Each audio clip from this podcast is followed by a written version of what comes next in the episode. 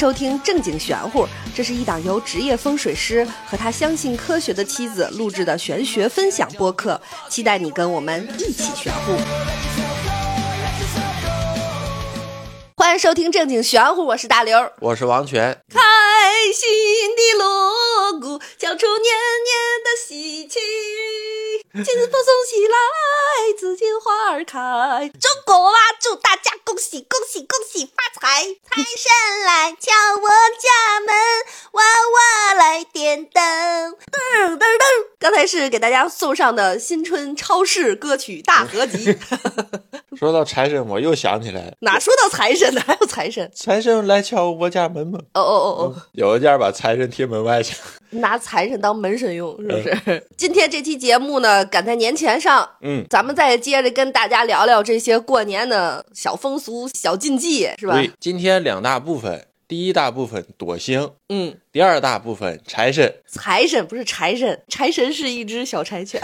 躲星这个事儿呢，越来越变成了民俗。有的人不信这个，但有的人信。既然大家有这个需求呢，今天就系统的讲一讲到底什么是躲星，躲星是怎么回事儿。讲起来会有一点枯燥，如果不想听的、不想躲星的，可以直接跳到财神那部分去。嗯，前两天更新的那个给大家做了一期关于立春的，结果躲春这事儿都没说，群里问了个吵半天，我们俩没提，就证明我们俩根本没当回事儿。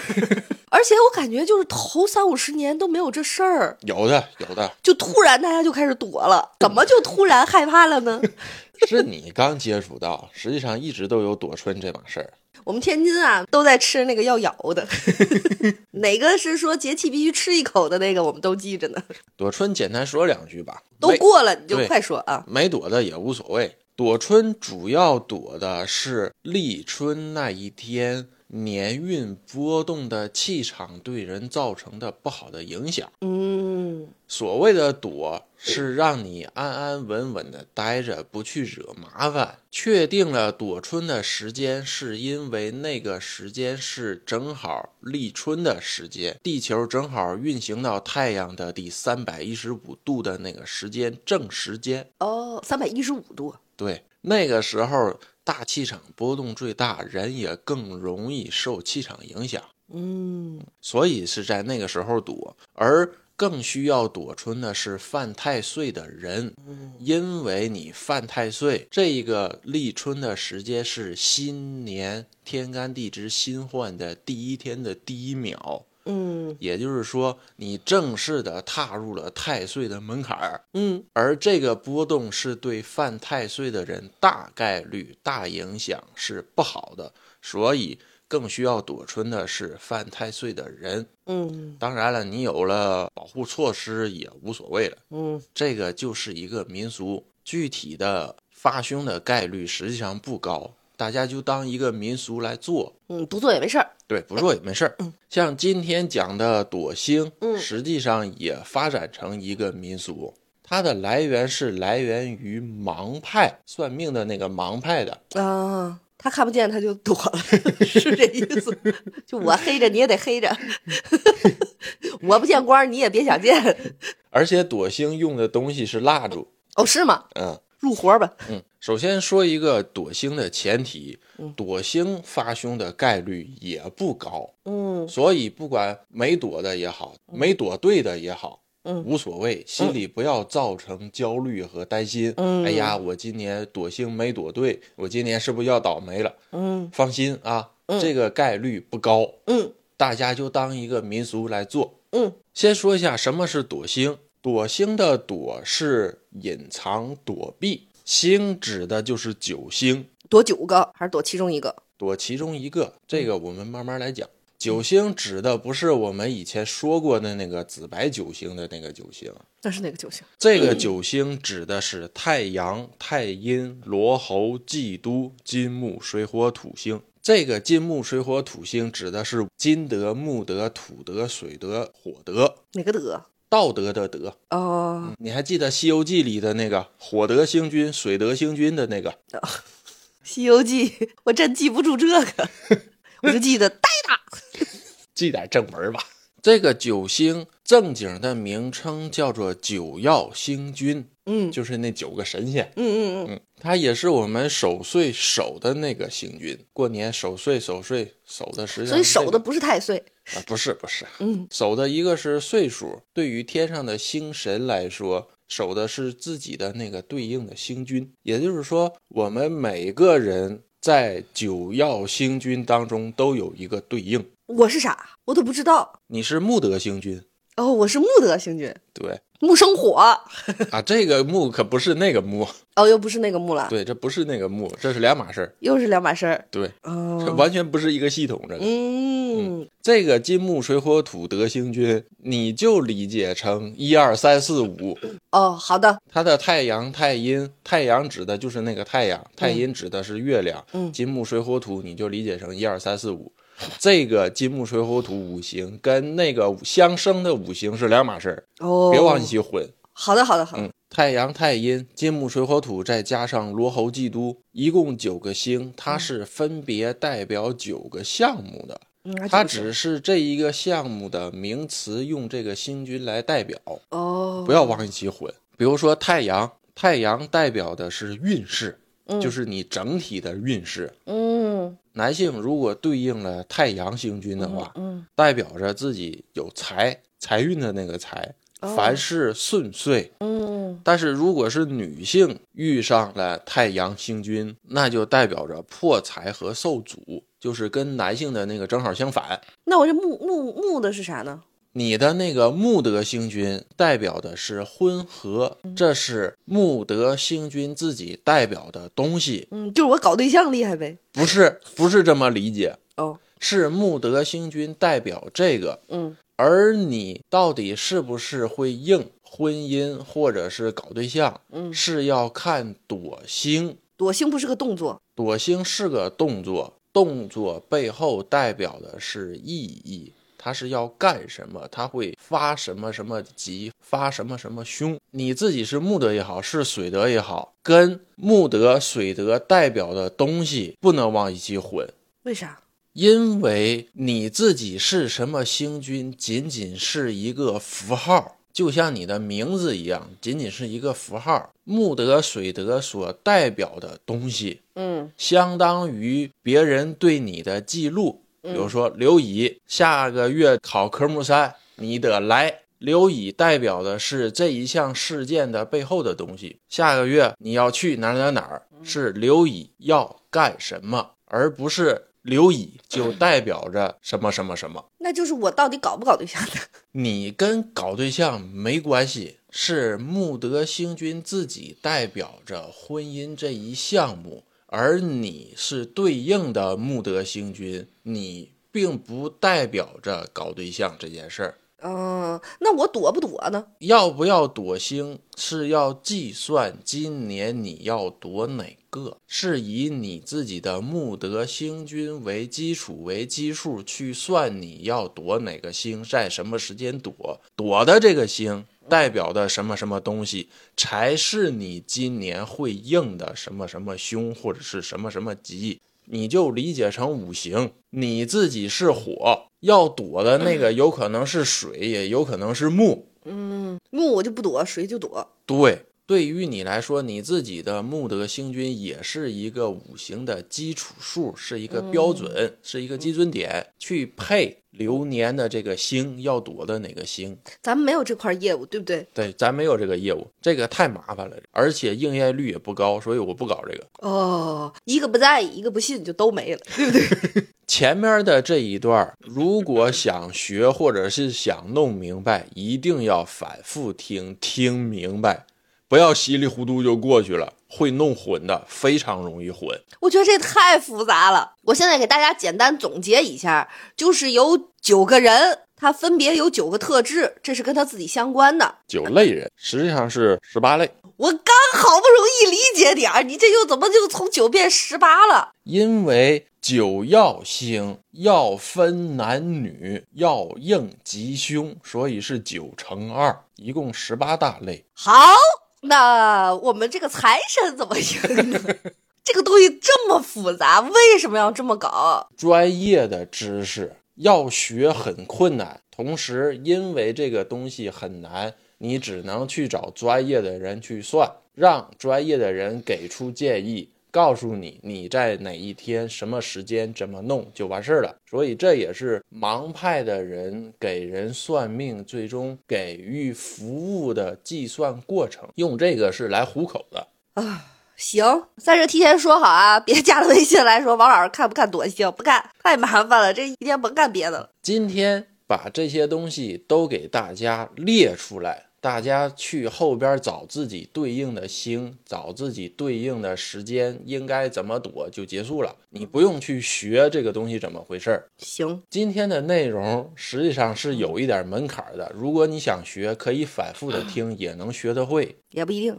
但是我不推荐大家去学这个，太费劲，应验率也不高。只是想告诉大家躲星是怎么回事儿，怎么来的，明明白白的说明白。嗯，反正我跟大家说，我认识王权儿这么多年，我们家没有搞过这个躲星这件事儿，他自己知道，他也没躲过，可见这个事情有多么的不重要就当一个民俗来做。啊。刚才说了太阳，把剩下八个代表的东西简单的说一下。嗯太阴，男性代表的是运势得助，你就理解成有贵人帮你；嗯，女性代表的是疾病。这怎么女性都不好呀？这九星当中，示范男性好的女性都不好，女性好的男性都不好，它是相反，啊，相那你说全相对立的。说全罗喉代表的是口舌是非，是男的代表口舌是非都应，有全凶，也有全吉，也有一半凶一半吉，分别对应男女。嗯嫉妒代表的是血光、重病和死运，罗喉和嫉妒代表的是全凶自己对上这个星，不代表自己就死运了。啊。对，要躲的那个，如果是这个死运的话，你就躲一下。所谓的死运不是你死掉，当然也包含那个。用死运表示的意思是在这九星当中，这个是最严重的。你就理解成正数和负数，正数的就是全吉，负数的就是全凶，剩下的在正负之间波动。嗯，这就是个说狠话的星。对，木德代表的是婚好，这个是全都代表的，男女全都代表的。哦，水德星君代表的是天人进口，凶代表的是感情受挫分离。嗯金德男性代表的是小人，女性代表的是嫁娶。土德代表的是灵异怪谈，遇到诡异的事儿。火德代表的是外伤，嗯，这个是它基本的属性。嗯，但是这个基本的属性跟你对应的是什么星君没有关联。嗯，在这我要说一下啊，咱们这些讲的这些所谓的传统文化，真的是从好几几千年、上百年来流传下来的。对，古代的这个女性，我们要认清一个现实，就在嗯那个时代的女性，她没有事业，对，没有什么事业，那非常个别的有事业。这些个理论对应的都是过去年代社会体系。对，然后在那个时候，女性感觉最大的事业就是照顾好家里，嫁一个好人。对所以你会发现这里边对应的女性的所谓的好，也不过就是会搞对象、会嫁人，对，然后多生孩子，是的，没有任何跟女性其他事业和个人价值相关的体现。那代表是这是那个时代的，这个东西放到现在不太适用，就不太适用了。所以我说这个东西躲不躲都行，当做一个民俗来用。对因为它跟现代生活、现代社会体系不符了。对，不符了，已经相去甚远了。我觉得就是我和王权儿对这个风水的理解，就是我们把以前好的东西，属于大自然规律的东西，沿用到家居风水里，这些是我们想要做的。对，但是像像这种躲星、躲这躲那个，好多东西它已经变了，它已经不适用了，我们就不去纠结这个事儿。对，就当一个民俗，对，因为这个理论流传下来，在当年的那个年代 有可能是有用的，嗯，只是现在社会体系不适用而已。对，朵星的这个九星照命，它也叫九星照命。嗯所谓的照是九星和你相互对应、对照，嗯嗯是这个意思。你就理解成游戏当中的附加运势，嗯，它跟太岁还不一样。太岁受的影响是大环境气运波动对你造成的影响，嗯嗯，所以以对于当今来说，太岁还是有，受太岁的波动影响还是存在的。嗯而太岁只适用于犯太岁的那一群人，嗯嗯朵星或者是九星照命，它涵盖的是全部的人。嗯。就像我们纳音先命一样，每个人都有自己一个先命，嗯嗯嗯。这个也是每个人都有一个九星照命，嗯只不过现在不太适用。嗯，对，所以我们也就不过分去纠结这个对，这个东西，大家就当一个传统文化的一个了解，就跟古人的一些特别奇奇怪怪的小风俗、小小礼仪、什么小民俗，这咱们就知道一下。就当是一个传承，知道当年有那么回事儿，也知道来龙去脉怎么算的。嗯嗯嗯就嗯可以了。嗯，接下来讲一下怎么算我是什么命。这个什么命不是纳音先命的那个命，是九星照命九曜星的那个命。嗯，这个命不参与任何的计算，仅限于九星照命当中躲星这一小项，嗯其他的都不涉及。嗯，就刚才说我是木德星的那个，对，它的算法是你的虚岁嗯除以九得出的余数去对应一个表，表后边慢慢说，先说前面。第一，什么是虚岁？虚岁是人下生的那一天，你就有一岁了，嗯这个叫虚岁，从一开始长。下生之后，我活了一天，虚岁叫做一岁零一天。哦，有的特殊的人，大年二十九、大年三十出生的人，嗯下生了是一天，过了一天，过年了，初一了，嗯虚岁就是两岁了。实际上的骨龄，也就是下生时间才两天或者是三天，但你的虚岁已经两岁了。再过一年就该上幼儿园了。对，其实孩子才一岁。对，其实孩子才一周岁。哦，这时候就得报幼儿园。你要是不会背阿波斯波，就得挨揍。那像我的话，就是八六年，我就是三十九，嗯，对吧？对，我都三十九了，三十九除以多多少？虚岁除以九，九四九三十六余三。然后呢？你先别然后，先说余数。呃，余数。余数这个事儿，很多人到现在忘却了小学的时候计算方式。小学的那个一二年级叫算数，现在有很多大人只记得什么是小数，而忘却了什么叫余数，把小数和余数弄混了。这个问题很多人都犯这个错，因为我以前在做视频的时候，嗯。给大家计算八卦命理的时候，我说用哪年出生除以多少得出的余数对应的是你的命。有些人就拿计算器去算，算出来是几点儿几，嗯，就认为小数点后边那个是余数。那是小数。那叫小数，不叫余数。余数是留了几个，反向的想，就是还缺几个可以被整除。不对，余数的话，比如说像刚才我这个，嗯，三十九除九，嗯我是余三，对，我的余数是三还是六？余数是三，剩三个，对差六个被九整除，对，那所以说我的余数是三还是六？当然是三。对，所以你刚才说的那个有歧义，你这样就会有人理解成余数是六了。剩几个？对，就是剩几个，你不要再提差几个被整除。那这样的话，重点的话，大家就会变成了那个六了。好的，就拿我这个三十九除九余三，咱们剩三个。剩三个，咱们余数是三。嗯嗯，你刚才那样说，就会有人觉得余数是那个六了。三十九除九余三等于四，四余三。对，四是商，呃呃，不知道商是啥？商是那个除完的结果。嗯，余三是剩三个，对没有被除尽。对，拿着这个三去表里去找对应的九曜星，会算了是吧？会算，你就说这个事儿，咱俩都能强调成这样。怎么给广大网友讲教训？我们很真实的还原这一段啊，嗯因为我觉得我是时刻提着绳儿去炸着王权儿的，嗯 我替大家去质问他，我我要他更严谨，但是我还是爱你的。呼呼疼。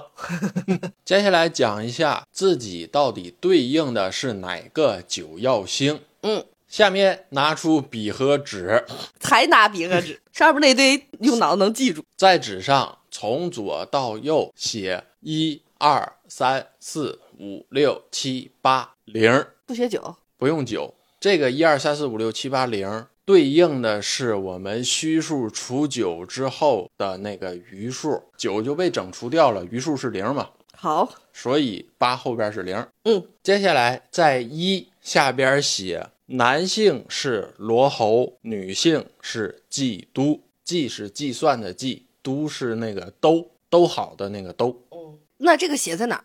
写在一的下边，横着写，竖着写？竖着写。哦，和一在一列吗？对，不往前提，什么叫往前提就是不不是在一前面的那一列，而是正对着一。啊？对呀、男性是罗侯，女性是季都，余数是一。哦哦哦哦，你的虚岁除完了之后，余数是一，男性对应的是罗侯，女性对应的是季都。好，二，男性对应的是土德，嗯女性对应的是火德。嗯三，男水德，女木德。四，男金德，女太阴。五，男太阳，女土德。嗯六，男火德，女罗侯。七，男季都，女太阳。八，男太阴，女金德。零，男木德，女水德。嗯如果这个不好算，也弄不明白虚岁，也弄不明白什么是商，什么是小数，什么是余数，嗯，去节目详情里自己找。哦，节目详情里都放哈。节目详情里我会把表附进去，里边写的是二零二四年九星对照表，每一个格里的年份是你的出生年份，去嗯，进去自己找。行，不想看这个表的，你也可以自己去搜索。嗯，早说呀。知道了自己是什么九曜星，嗯接下来我们就得躲星。嗯躲星的时间是这样，我直接说，嗯自己是罗侯星的，躲星的时间是初八的戌时，正月初八，然后就今年，是每年不一样嘛。每年不一样，哎呦我的妈呀，费劲。所以这个叫流年。行，戌时是晚上七点到九点，嗯，方位是正南，别去北京南站。是在家里的一个小空间。比如说我在卧室躲星，哦，是躲在那里是吧？不是躲开那里，正南的方位去摆放需要躲星的东西，就是不需要一个实际的一个猫着的躲的动作，你躲哪儿都行。在那儿摆啥？理论上，在那个位置摆九支蜡烛，这是罗喉需要用九支蜡烛，摆成的形状是摆成罗喉星的形状。到底罗侯星摆成什么形，大家可以自己去搜，这个没有办法用语言去形容，只能看见图照着摆。你用语言讲的已经很多了。嗯，我现在决定破除这些封建迷信。如果你没有办法用蜡烛去摆成星象的形状，你就不摆，你就藏起来也行。咱们可以退而求其次，舍掉麻烦的，咱藏起来也行，咱不干不行吗？可以不干咱家像卧室正南可是大衣柜呀。啊。对呀、所以就在大衣柜前面，至少你得有能摆放的空间的地方，前提也得是安全的。继续说完吧。季都星是在正月十八的未时，下午的一点到三点，方位是西南，用的蜡烛是二十根儿。我跟你讲，这期节目完了之后，谁私信来问我 摆多少蜡烛，我跟谁急？我跟你讲，你就是给我找事儿，给小助手找事儿。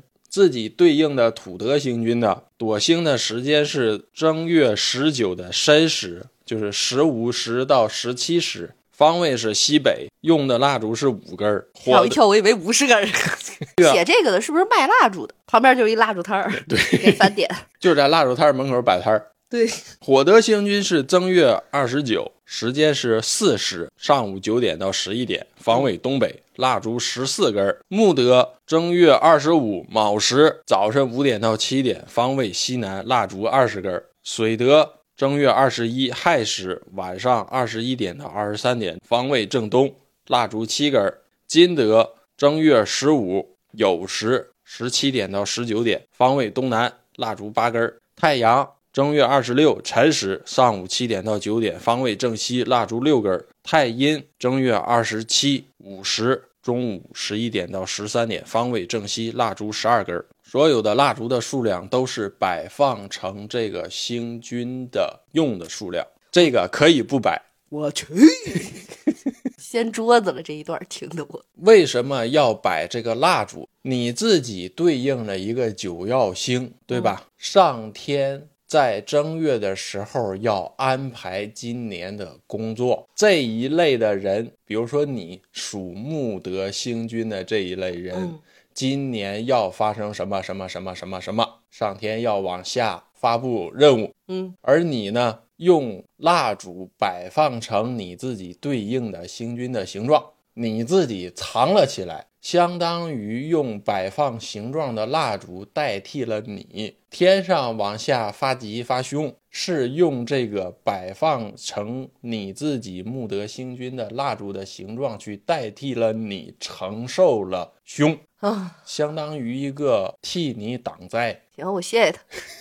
而现代的躲星当中，一些个师傅为了特立独行，为了跟别人不一样，嗯在躲星的时候，在蜡烛的旁边会让你加福字啊、平安符啊、上香啊之类的，也是一个美好的寓意或者是谐音。比如说福字代表的是福子，嗯，平安符代表的是给你平安。玄学里边儿遍地谐音梗啊。嗯，哎，那我我问一下啊，如果当代社会我用一个 iPad 上面用这个三 D 画上二十个蜡烛，然后我那个星君的样子嗯放在西南角上，嗯，好使吗？不知道，没试过。古代用蜡烛是因为蜡烛也有特殊的寓意，古人把蜡烛比作人生，那挺短的。蜡烛烧尽了，相当于人死掉了，就油尽灯枯嘛。嗯嗯还有一个是灯，代表着希望，代表着生命。嗯嗯以前节目讲过诸葛亮七星灯借命，嗯为什么用蜡烛？其实同样的道理。嗯，就是古人也没想到后世有电炮这个东西，对，电灯泡这个东西。继续说完嘛。嗯，躲星的时候自己躲起来，不要见光，不要见亮，不要有光亮照在你身上，被天上安排任务的神仙看见你。可是那个蜡烛在那点着，我就不能跟那蜡烛在一屋呗？你可以跟这蜡烛在一屋，蒙被里。蒙被里藏起来，就不要被光亮照到你，相当于屋里乌漆麻黑。只有蜡烛在亮，只有蜡烛在亮，你藏在一个乌漆麻黑、别人看不见你的地方，这个就叫做躲嘛。那白天躲藏的躲，那白天早上起来那个也得把帘儿拉上，对，拉窗帘儿，不能见光，嗯，不能见光，躲被里，嗯，还不能玩手机。对，玩手机一照自己那个 一片黑，然后照着自己的那个脸，然后人一眼就看见你对，了。完了神仙在下边找，哎，哪儿去了？哎，在这儿了，露个大白脸。哦，既然不能玩手机的这个星，咱就不躲了。还有的师傅会让你身上披红，就是用大红布把自己罩起来。对，这样不就看不见我了吗？对呀，红布对于神仙是隐形斗篷嘛。嚯，我就哈利波特儿，我就是玄学界的哈利波特儿，每天配一红斗。嗯、那配了红斗篷，能在红斗篷里玩手机吗？啊，可以，可以了。对，因为外边有隐形斗篷嘛。哦，想躲性的你可以买一红色帐篷，然后在红色帐篷里玩手机。嗯，我为大家玩手机想了很多的招儿啊。你们既然那么信，咱就这么弄啊！咱现在就是纯神论啊，把压力给到天。纯神论，这现在这就是啥都信，行吧？就那么一说，就大家一听啊，嗯，权儿哥就是给大家说一说即将灭绝的这种 传统文化之，也不知道他怎么就知道这么多已然没有用的东西。躲过了时间，这个躲星就结束了。相当于在分派任务的时候找不着你，这个事儿就遗留了，这个事儿就过过去了。哦，嗯这不就跟公司年初报这个这一年的工作项目，对各自领赶紧漏了各自领 KPI 的时候，你在这儿躲了，对，一个道理，你就这么理解。嗯，行，嗯，这个就是从头到尾躲星的整体系统。嗯嗯，实际上我已经不想听了，实际上应验率不高，躲不躲没躲明白的，缺什么东西的，没躲好的无所谓。嗯，不要产生焦虑，对你就当玩儿，对，是这个意思。因为我接触到的有很多特别特别相信的，什么都信的人，他在家里头躲星，身披大红，穿了一身红衣 就服，本来没事儿，让他弄的戴红帽子，身穿大红袄，在家里头点蜡烛，点了一堆，又摆了斧子，又求了符，就摆了好多东西，屋里头都聋了都。没着了还不好吗？对，特别危险。你们想想这个画面，魔幻不魔幻？身穿的一块大红布，然后家里摆上蜡烛，嗯，然后还有香案，关键还有个斧子，还得乌漆麻黑，不要把人生搞成这样。对，这有点太被拿捏了。对，嗯，这不行，这不行。不要过于的去搞这些东西，对适合我们生活，我们生活舒服才是最好的。对，把心态放平点儿。然后我想说，再次重申啊，不是让大家来问小助手我是什么星，怎么躲星，嗯不接受这个任业务啊。就是我要不理你，给你发一个表情包，你也别别生气，你也别生气。我们只是给大家讲一讲这种快要灭绝的传统文化，它灭绝的是有道理的。对，大家都它不适用现在生活，对，因为它没有流传下来是有道理的，不要搞这些啊。不要刻意的去遵守这个，对对嗯对、不要弄得自己身心交瘁，特别焦虑，嗯没意义，没必要。对，想弄自己百度去啊。小助手有一个输入这里，点击百度一下的表情包，小心我发你这个。百度的时候也有可能搜到九星造命歌还有歌，啊，你给我唱唱。南界罗喉有口舌，才有人争百事忧。土命小人多灾病，谋事受挫难安眠。见水才喜笑双迎，贵人财运要门庭。后边巴拉巴拉巴拉巴拉一大堆，我就不说了。我就告诉大家两句话啊：骏马面前无沟壑，怂人眼前全是坎儿。咱别怂，好不好？对，迈过去。哎，咱别怂，勇一下啊！这些没事儿，反正我不躲，烦死。九星照命，躲星这一趴结束。快点，快点，嗯接下来我们讲讲迎财神。这一趴前置吧。大家听到前面这一趴完了，听完就不用听了。先说一下什么是迎财神。哎，对了，财神之前我再问一下，就是好多人说这个，像我妈，嗯这个三十晚上她就不见光了，家里窗帘啥都拉上。我和我爸出去放炮，她也不放，她就觉得她得躲什么这那的，他就觉得那叫躲星，就是除夕晚上就不见天日了，就对，这个行为是躲星，但时间不对。时间不对，嗯，那也不叫躲星，对也不叫什么躲岁对，这个纯叫自我封闭，啊。不养剧。那除夕晚上有什么机会吗？除夕晚上就是正常包饺子、吃年夜饭、守岁、放炮，就这一套吐。槽春晚，对，要注意的是，从三十晚上或者是从初一早晨凌晨开始，传统的禁忌是不能动剪刀。剪刀代表着剪断、分离，寓意不好。过年要合家团圆嘛，也不能俩人吃一个梨呗。能其实。正月里边不剃头，这个正月里不剃头是以前人们对于理发不是那么方便，嗯以前剃头都是用那个刮头刀。嗯嗯，正月里不剃头也是为了防止剃头的时候给你见血光，你心里头感觉这一年刚开年我就拉个口见了血光，寓意不好，心里头难受，哦，所以才有了正月不剃头。哦，就这个解释是唯一一个我能接受的。还有不摔东西，不弄坏东西。这哪说的准？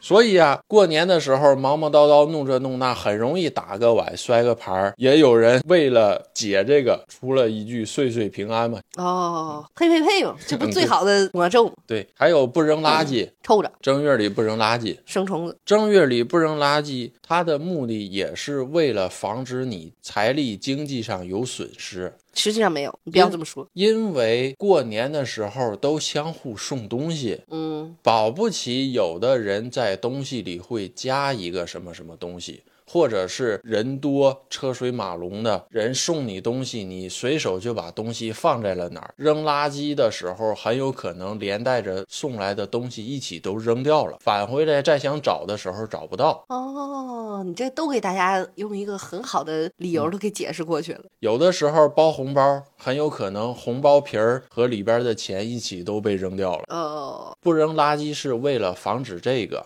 哦，是过了这一段忙碌期，大家静下心来了，慢慢的整理，再慢慢的扔掉，嗯，而不是三十晚上初一忙忙活活的都开始往外扔。代表的寓意也是往外扔财扔运，意义也是给你一个结果，让你守这个规矩。嗯实际上也是为了防止你把钱都扔掉了嘛。哦，其实没关系，其实没关系，你只要确定垃圾里确定没有东西，就垃圾只是垃圾就行。对，我发现你总能给这些传统文化想一个非常安慰人心的理由，好这。不是想一个安慰人心的理由，是某些规矩它背后一定是有一个真实的意义。嗯，我们要找到这个真实的意义，反过来去看待这个禁忌。行，你在我这又高大了一点点。还有一条是过年的时候不能哭闹、打闹、打架、吵架。过年的时候人多嘴杂，很容易就吵起来、打起来，再喝点酒什么的。对，我记得之前我有一个同学，年年他那个公公家喝了完酒之后都要吵架，嗯，然后每次他都坐在那个桌子的下风口，人一掀桌子，菜就都他他就倒他一身，年年掀桌子。年年掀桌子，年年他坐下风口种一身菜。赶上有那种喝完酒爱闹砸的，大家坐的位置一定得和这个闹砸人隔一个坐，嗯你挨太近了，他也容易抡着你。嗯，但你坐他对脸儿，这下风口可完犊子，他这一掀桌子，哗，你这一身可就热闹喽。哎，对了，最后一个就是有的人说初一早上起来之前不是讲过我妈扔裤腰带吗？嗯，啊，现在已经有人说啊，咱妈不是烧裤衩吗？没有啊，没有，没有烧过内裤，只是扔过只是扔叫去旧，去旧叫除旧。对，把裤腰带扔了。像我真的喜欢，就是初一扔双鞋，嗯扔一双肯定不想要的鞋。不用烧啊，不用烧。对，不用烧这，而且这些旧了破了的东西，什么秋衣秋裤啊、袜子都可以随手就是对，直接扔，抹抹地啊，嗯什么厨房擦擦地啊什么的，就直接扔，没有什么禁忌。有很多民间的说法，说贴身的衣服不能乱扔，要剪破或者要烧掉才能扔。它里边带着你的什么气运呐、什么这个那没有啊，没有，只是带着我的细菌和皮 皮屑。对。只是带着你的 DNA 进了垃圾箱。好好好，我们把这些零七八碎讲完，赶紧讲财神吧。好，什么？财神千万不要贴在大门上，而且尤其是门外，那是门神站的地儿。对，你把财神关外边了，你家再也没有财了。什么是迎财神？嗯，直白点说，就是把财神接回家。嗯，迎财神的时间，有的说是初二，有的说是初五。嗯，初二是因为初二是迎神的日子，初二不是姑爷跟着回娘家的日子。对，核心点说是外姓人进家的日子，不仅局限于姑爷，嗯各类神仙也不是你的家人，嗯也是初二进宅。嗯，不能把神仙在我心里想象成我的家人，是不能，你们不是一个位面儿。啊、就我这么想，他也不理我。他说我没有你这样的家人们，捏所以神仙们不会说家人们怎么啊，不会。永远没办法跟他亲近。对，那好吧，初二迎的不仅仅是财神，如果有其他的供奉的话，一般也是初二迎进来。当然，有的也是三十晚上迎进来。嗯，各门各派各个神仙守各个神仙的规矩，这个节目里不细说。嗯，你家里既然供了，你一定知道自己的规矩。也不一定。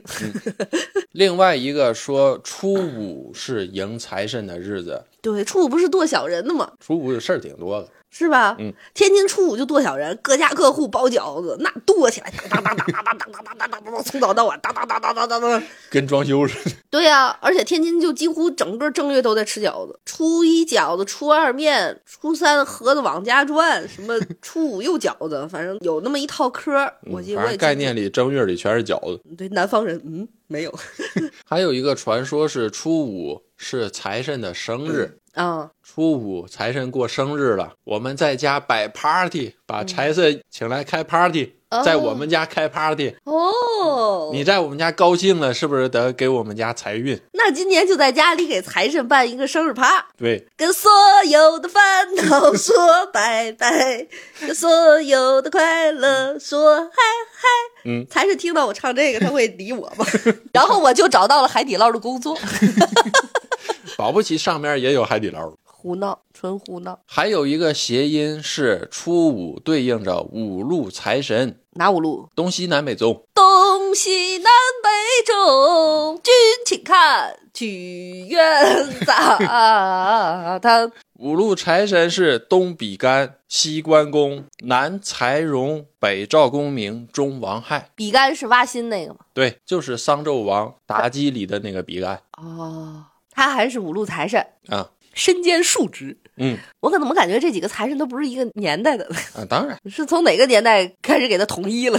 具体什么时候统一成这样，我也不知道而。且谁给他们点的？行了，你们五对呀、这几感觉这几个都是不同年代的，然后这后来就出来一个人说：“你们几个当呃财神去吧。你们几个一个班吧，就划一块堆儿吧。嗯然后岁数也不等，哎呀，行吧，关公就是那个关羽，五财神。啊，嗯，柴荣是五代时期后周的皇帝，哦，他是白手起家，靠经商当的皇帝。嗯。北赵公明，赵公明是姜子牙封神的时候给赵公明封成的财神。嗯。中王亥嗯，王亥是华商始祖，华是华夏的意思，嗯。商是经商，始祖是第一个。王亥是夏朝时期的人，嗯他是第一个贩卖走商的人。哦，是他第一次第一个做这件事儿，东市的东西拿到西市去卖，挣中间的这个差价。哦，所以做生意的人都拜他呗。他开辟了商业贩卖的先河，嗯，所以他被称为中路财神。那股票大厅应该摆个他的，上交所啥的，摆个王海，然后所有人就在那儿嗨，买这个这不忙了吗？嗨，还有一个说初五迎财神，是因为古代的时候初五开市，哦，又上班了，是又开始做买卖，又急了，是吧做？做买卖的时候是第一天开业，这个时候就涉及到了迎财神。嗯，在传统的迎财神的概念里，谁家做的最热闹，谁家的东西最好吃，表示了谁家对财神最尊敬，财神就最高兴，这怎么还卷起来了？财神就会到谁家。所以初五开市的时候，各个商铺就开始内卷。这可太卷了，这个你放一个礼炮，我放俩；哎你放三个，我放四个；你摆三牲，我摆五牲。我不仅摆猪牛羊，我还摆鱼。但财神这样摆，鸡鸭财神这样有点儿就是拜高踩低了。财神肯定不是，我觉得财神会一视同仁。哎，话说这个财神是不是这个世界上影分身最厉害的人？对 他哪家都去啊，对，因为信，他比圣诞老人 去的地儿还多吧？估计。因为信财神的人最多。对呀、财神卡卡分身的这次，然后好几十亿，嗯，这就出去出去了。精神念力挺高啊。查克拉多，对，蓝多，财神的蓝最多。有的人为了抢头财，初四晚上半夜就开始迎财神。啊，卡点儿对，卡点儿就为了抢头一个嘛。哦，有这个技术，在北京什么协和的号都能挂得上。所以迎财神的时候，各家各户就锣鼓喧天，鞭炮齐鸣，红旗招展，人山人海。迎财神摆的贡品，刚才说了三牲五牲，三五升啥玩意儿？三升猪牛羊我以为三升可乐，五升可乐。现在自己家里不至于摆这个吧？啊，不会不会啊，这是以前商号，嗯，市集是吧？对一些大商铺们对，在大街上就这么弄嘛，啊也是为了显示我们家有实力嘛。哦，集体显摆日。除了这些个，还有糕点、酒水、茶点什么的。那自己家呢？现在落到自己小家里，现在家里迎财神是这样：拿着三炷香去十字路口，或者是去河边儿，把香点燃，先拜四方，就是拜四路财神，东西南北嘛。嗯，中间呢是在自己这儿，拿着引燃的香回家，把这个香插在财神的神龛上。下边的贡品 一般都是水果和糕点、茶水或者是酒，这个是家里头摆贡品到这儿就可以了。我问一个问题啊，嗯，你咋知道你领回来的是财神？我感觉这个非专业人士，你也不知道你这一炷三炷香带回来的是啥呀？会不会有别的东西跟回来？所以家里头要贴门神呢。所有的习俗是一整套系统，不是单个儿的呀。所以门神不会把财神拦在外边，门神相当于一个门禁，所以他俩不会不对付。对呀。门神是守家宅，会挡那些个邪祟，乱七八糟不让进。但财神是正神，他是可以进来的呀。所以门神的作用就是把不好的挡在外边，好的放进去。所以迎财神必须得有刚才那个用香引回来到家里的这一步，要不然你怎么接进来？否则就没有接财神这一说。对呀，冰箱贴贴几个在冰箱上，这个不管用，对吧？对呀。你光贴，你也不摆，你也不供，你也不接，你这那就是个艺术品、工艺品的。不就是个心理安慰？对呀还有好多人买了这些财神的东西，在家里贴一贴、摆一摆，其实都就是个寓意、向往，没有真的把精神念力引来，分身没来。那这么看分身也分不多，很少有人去真的拿香去十字路口和河边儿这么引回来。嗯，我在天津没见过，各地也有各地的习俗。我说的这个是基础的，我感觉天津就多少人呢，行，就鼓捣这口吃的，这一天天的，根本不关心什么财神不财神。还有的家里头往回引财神的时候，手里会带着斧子，斧头帮啊，这是真吉利！这个帮派，这个斧头帮没想到是一个最吉利的帮派。斧子谐音是符嘛，然后另外它是一个武器，对于人的意义是它可以用来驱邪，它也可以用来带福。我们在这儿不只是不建议大家拎着斧子上街，你小心被警察给你摁了。木斧子哪有拿真斧子去的？木斧又出现，真斧子不行铁的、钢的不能进入玄学系统。哦。玄学系统最忌讳三零四，玄学系统最忌讳铁 Fe，然后，在玄学系统当中认为铁气是阻气的，会阻拦气运，所以你像锁龙井啊，或者是封印什么东西，都用铁链拉成一个网，叫天罗地网的。嗯，哎，我还听过一个玄学故事，就是说包青天他儿子一直就从小就叛逆不对付，他死的时候他就觉得他儿子一定不会听他的话，嗯然后他就跟他儿子说，他说你呀、用铁钉给我钉这个棺材，嗯因为棺材不是得用最后用木钉往里楔吗？木楔子。呃，木楔子，他说你用铁的，他就是利用他儿子这个叛逆心理，那意思我说用铁的，他一定有会用木头，他就用木头的了。嗯结果他儿子说：“我一辈子都没听你话，我就用铁的吧。”嗯，然后就用铁的给他歇离了。当然，这只是我听到的胡说八道啊，嗯不不一定是，肯定肯定不是真的。不是说用铁的钉完了之后，这人就出不去。出不去，然后不超生了吗？对，人魂会被捐在棺材里。真的？那到底应该用哪个？实际上是不是应该用木头？对，以前实际上是用木楔，有的也用铜的，行，现在也不用那么想了，都嗯骨灰盒、生态葬了。都小盒了。嗯，怎么简单怎么来吧。嗯，千万别拿铁斧子上街啊！嗯，到时候出了问题可不赖我们，我们这都嘱咐完了啊。嗯，除了拿斧子，还有抱金元宝的，还有往家捡柴火的，还有兜里揣火柴的，哦都是谐音财嘛。还有抱聚宝盆的，抱着大铜盆里头放钱，寓意就是从外往里抱财进财，哦，这好使。就是个寓意，都是一点儿一点儿在习俗当中添进来的彩，嗯，叫添彩儿嘛。其实这也是心理暗示，有可能就是你做完了这一套动作之后，你心里就高兴了，对，你心里就安稳了。你的那他精神意念是强的，做什么事儿心里是有底的，有底气。嗯意念越强，底气越足，干事儿就容易成嘛，自信嘛。好，所以 confident 就是我们的核心。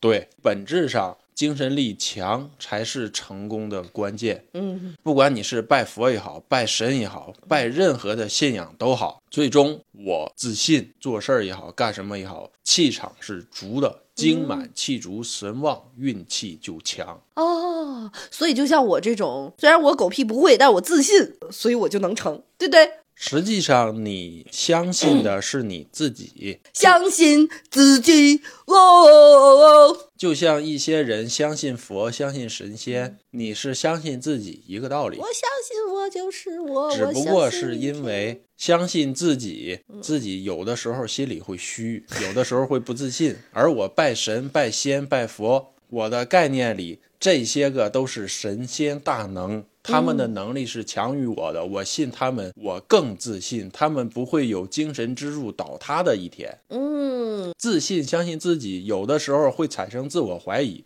这个时候你是不是就不自信了？嗯，好，自信解决一切，对不对？没错儿。大家呢，把自己的精气神儿都给拔起来。对，不管是唯物也好，唯心也好，他们之间没有高低贵贱，嗯最终都是让人自信、嗯精满气足、神旺去做事儿、去想东西，嗯，气场强了，做什么事儿也更容易成功。对，财神像、神龛应该放在哪儿？嗯对，摆放神像有几个基础条件。嗯第一，神像的背后要靠墙，这是嗯最基本的。哦你不能贴在窗户上，不能贴在冰箱门上，不能贴在动的地方。呃，神像要安稳，不管是你贴的还是摆的。哦，不能贴鼠标上。